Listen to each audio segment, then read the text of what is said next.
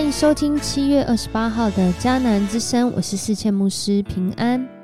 我们今天要来分享的是《萨姆尔记上》二章二十二到三十六节，《萨姆尔记上》二章二十二到三十六节，无限赛局的停看听，制服己心，强如取成。要来 RPG 祷告的经文在加拉太书的六章七到八节。你们不要自欺，也不要欺骗上帝。一个人种什么就收什么。他若为着满足自己的情欲而撒种，他会从情欲收取死亡；他若为着得圣灵的喜悦而撒种，他会从圣灵收取永恒的生命。我们是为了什么缘故而努力呢？我们就要在那件事上来得着收获。高雄一位男子只因为要求网络吃到饱的手机，就被父亲拒绝，竟然愤而持刀捅刺了父亲十六刀，致死。被逮后，就依杀害直系血亲的尊亲属羁押。他辩称与死者无深仇大恨，没有杀人动机，只是一时气愤失控杀人。这个新闻不到一个月的时间，在新竹一位男子因为与爸爸要钱起口角，为了吓吓爸爸，这是他的说法，他买了六百元的汽油回家泼洒，造成家里经营轮胎行的一楼开始。瞬间成为火海，住在楼上的家人八条人命就这样失去了。有人说，这样的人伦悲剧是因为沉迷网络游戏；有人说，他们是有情绪问题、精神问题。但其实，在新闻当中，我们都发现他们没有特别严重的。精神问题，在行为的当下都是具有判断力的情况。不论归因什么问题，我们都知道其实是心出了问题。今天的经文，我们看见以利告诫他两个儿子，在他很年老的时候，他不断的听到。他两个儿子对以色列人种种恶劣的行为，不论是在圣墓前跟啊在那里啊伺候在那里出入的女子有这样的呃不恰当的关系，或者是在人人们当中，就如之前所说到的。对待侍奉上主的工作是很轻率、很藐视的。在这里，以利其实有提醒哦，提醒说，如果人得罪别人，上帝还可以为他辩护；但如果人得罪的是上帝，谁能为他辩护呢？就在这样的情况下，对比以利两个儿子，这里所说到的萨摩尔却是。因着侍奉、敬畏上帝，深得上帝和人的喜爱，一直到今天的经文的最后，我们看来是一场悲剧，而这悲剧原来是可以不用发生的。前面有着上帝的警示，来到这里已经是一种宣告了。有一个神人来见以利。向他传达上帝的信息，说道：“他的祖先亚伦一家还在埃及王那里做奴隶的时候，上帝已经启示要拣选这个家族，要使他们成为祭司，在上帝的面前来侍奉。然而，以利和他的儿子却是在上帝的面前看人。”过于看重上帝，如二十九节所说的：“你为什么看重你儿子，过于看重我？容许他们把我子民所献生计中最好的部分拿去养肥自己呢？”在这里，我们看见这个父子关系似乎在教养上真的是有很大的挑战。然而，我们也看到以利其实有提醒他的儿子。然而，每一个人最终还是要为自己的行为来负责。在这里，上帝特别讲到以利，是因为可能以利姑息了他儿子的做法，让。这个藐视上帝的侍奉行为，继继续的发生。其实我们从前面的经文看下来，就会知道，其实以利在这里对他的儿子的教养，看来是无能为力。是为什么原因无能为力，或者是他怎么教导他的孩子，我们没有办法说得很清楚，因为这边没有写到。然而，我们更多的看到的是，以利是一个祭司。但是他的儿子并没有按着上帝的心意来服侍，也没有看重他父亲到他们都领受祭司的这个职分，所以上帝的心意在这里就很明显的让他们来领受了。这里说：“你一定会懊悔、嫉妒我给其他以色列人的福分，因为你家再也没有人会活到年老。”的确哦，在接下来的时日，我们发现哦，这两个儿子真的就是上战上战场就死了，真的在同一天。而后来听到这个新闻，听到儿子死去的新闻的以利，也在那个时候，哦，从椅子上跌落下来就死了。在这里，我们看见。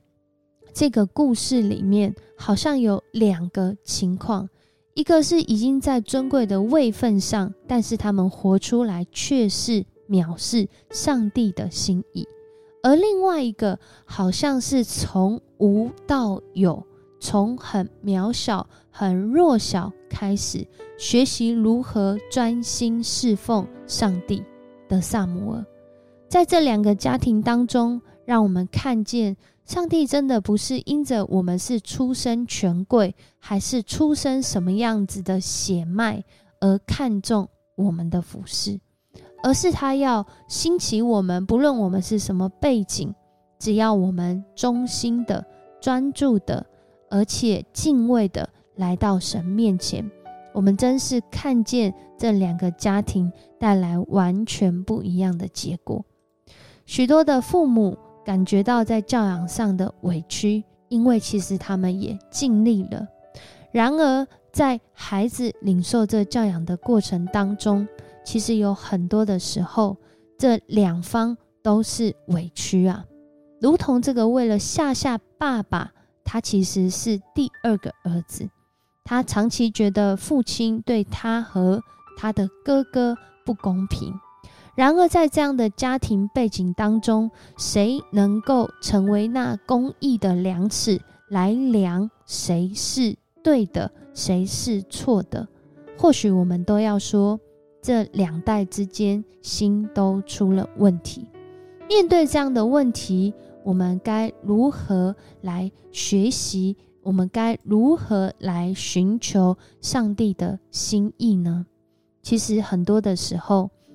如同面对罪恶一样，如果我们确实知道我们做错了，我们得罪神或得罪人了，其实我们需要第一件事就是停下来，停止罪恶，或者是停止继续负面下去的情绪。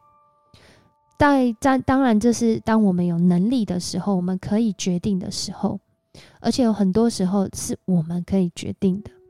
另外一个部分是要看见，看见什么呢？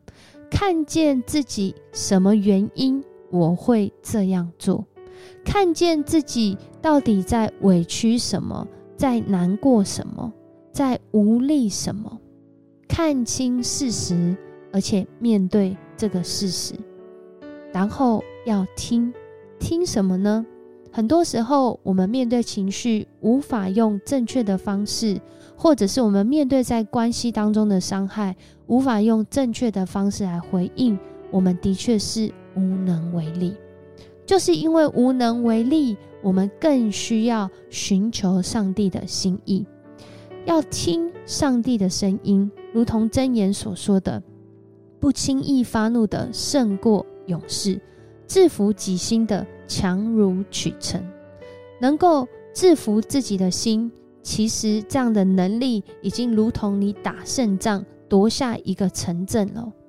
聆听上帝的声音，帮助我们。来看见情绪的真实根源，更多的是看见在那关系当中，我们面对这些不公义、委屈或是难过，甚至是自己觉得的一些情绪时候，我们可以因着上帝来学习跳出自己的框架，来学习跳出自己的自以为是、自以为意。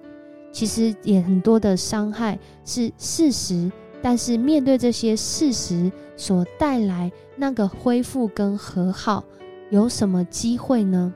其实我们都知道，在基督信仰里面，耶稣已经诚然担当我们的忧患，而且他为我们付上代价，为我们的受伤经历了刑罚，为我们得着那真实的生命。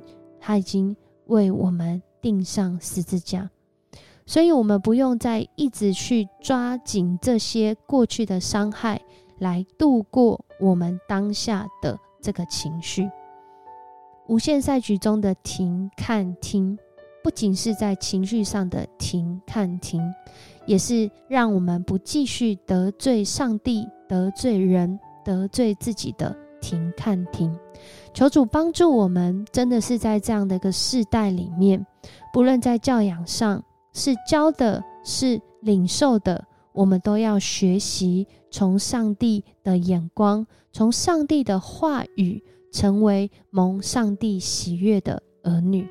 如同今天 RPG 祷告所说的，为了得着圣灵的喜悦而撒种，就要从圣灵来收取永恒的生命。